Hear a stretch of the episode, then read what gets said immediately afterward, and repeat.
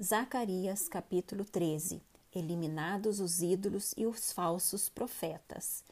Naquele dia haverá uma fonte aberta para a casa de Davi e para os habitantes de Jerusalém, para remover o pecado e a impureza. Acontecerá naquele dia, diz o Senhor dos Exércitos, que eliminarei da terra os nomes dos ídolos e deles não haverá mais memória. E também removerei da terra os profetas e o espírito imundo.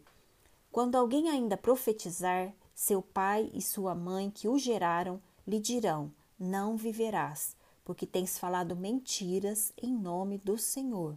Seu pai e sua mãe que o geraram o traspassarão quando profetizar.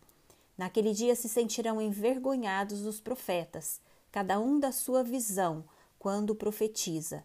Nem mais se vestirão de manto de pelos para enganarem. Cada um, porém, dirá: Não sou profeta, sou lavrador da terra, porque fui comprado desde a minha mocidade.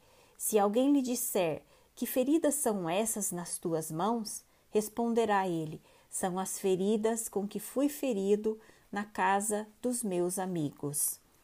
Ferido o pastor de Deus. Desperta, ó espada, contra o meu pastor e contra o homem que é meu companheiro, diz o Senhor dos Exércitos.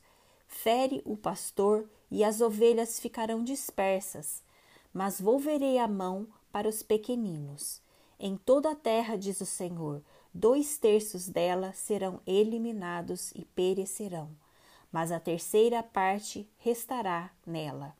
Farei passar a terceira parte pelo fogo e a purificarei, como se purifica a prata, e a provarei como se prova o ouro. Ela invocará o meu nome, e eu a ouvirei.